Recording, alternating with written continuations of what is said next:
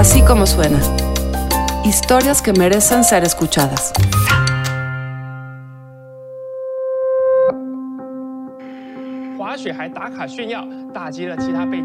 Coronavirus crisis in the U.S. como are COVID-19. now infected with COVID-19. La sana distancia. Quedarse en casa. Para algunos, no es opción. Por ejemplo, para Cecilia, una joven trabajadora del hogar, una empleada doméstica, que pues simplemente se tiene que desplazar en transporte público, que cada día tiene que llegar a su trabajo, que dos de sus tres jefas le exigen que no falte. Cecilia, como millones, no tiene más remedio. Vive al día, mantiene a tres hijas que estudian bachillerato. ¿Qué hacemos en estos tiempos con las trabajadoras del hogar? Nadia Sanders se lo cuenta y le dice cómo suena para ellas la pandemia.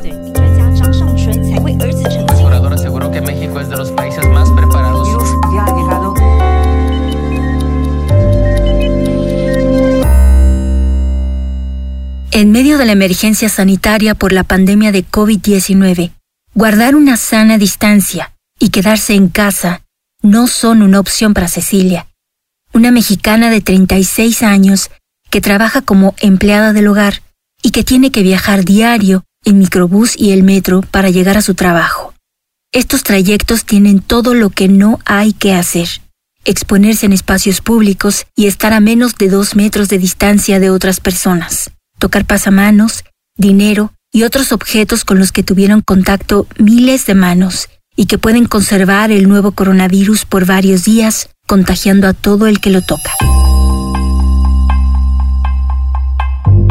Cecilia Medel Ortiz, tengo 36 años y me dedico a la limpieza del hogar. Cecilia trabaja en tres casas distintas, de lunes a viernes, en el centro y sur de la Ciudad de México. En plena declaratoria de emergencia por la pandemia, el urgente llamado a quedarse en casa no es algo que esté en sus posibilidades.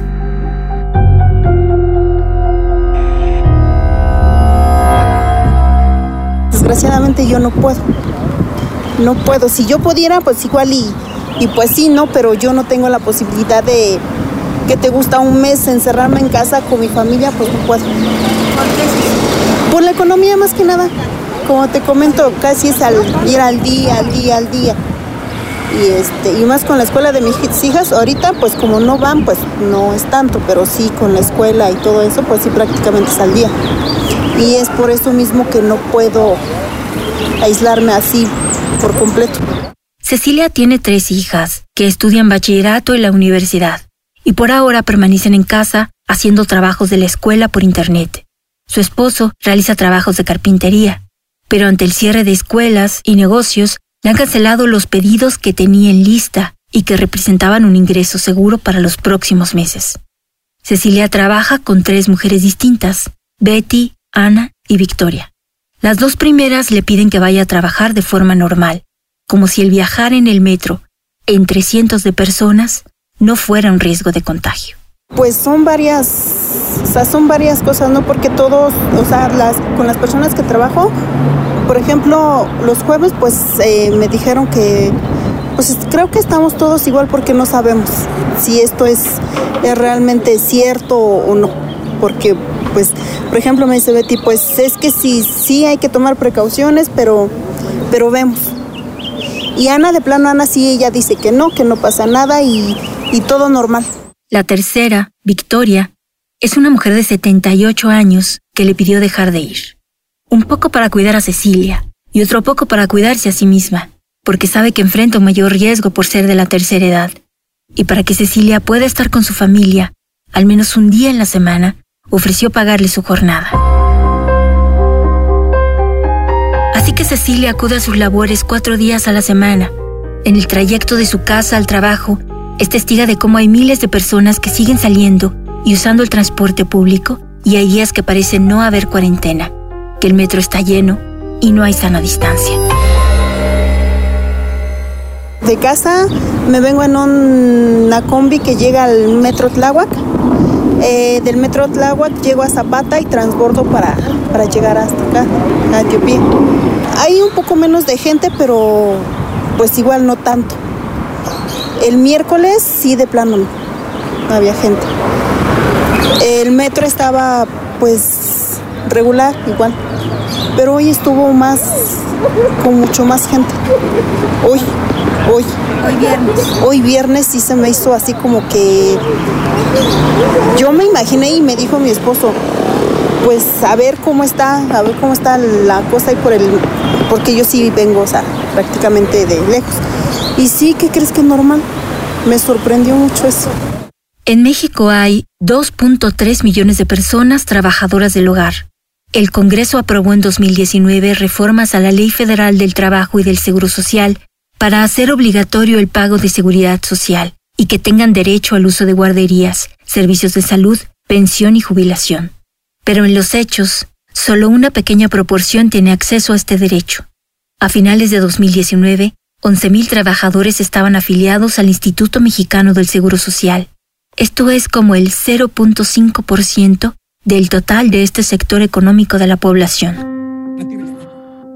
Le pregunté a Cecilia qué le gustaría saber con certeza y qué tipo de información le sería útil para ayudarla a seguir otros pasos. ¿Qué me ayudaría? Pues más que nada que nos hablaran con la verdad. Eso, de saber qué es lo que está pasando, que, que, que realmente qué tan, tan peligroso es salir de casa, este, bueno, se supone que sí es un peligro porque es una pandemia, ¿no? Pero sí como que más información, estar más informados, pero, pero con una información real. Eso. Después de una jornada de ocho horas y un viaje de al menos hora y media, al llegar a casa, Cecilia se quita los zapatos, la ropa, se mete a bañar y una vez arropada saluda a sus hijas y a su esposo. Le pregunté si de saber la seriedad de lo que implica la pandemia, tomaría decisiones más drásticas. ¿Drásticas? Sí, tal vez sí. Sí, porque si es un contagio eh, nada más por salir de tu casa, pues igual y sí. Sí, yo creo que tal vez sí. Sabemos del peligro que hay, ¿no? Pero como te comento, yo no tengo la posibilidad de, pues, de aislarme, de quedarme en casa. Pues igual y pues no hay muchas opciones para mí.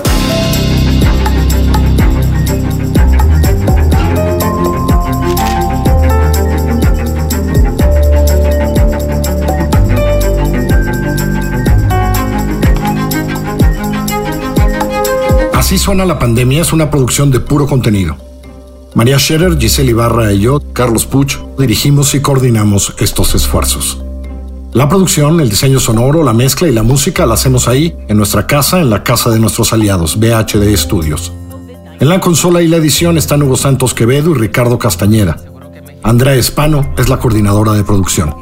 Escúchanos en así como suena.mx, en Google Podcast, en Apple Podcast, por supuesto en Spotify, siempre en Himalaya, en iHeartRadio o allá, donde usted escucha sus podcasts.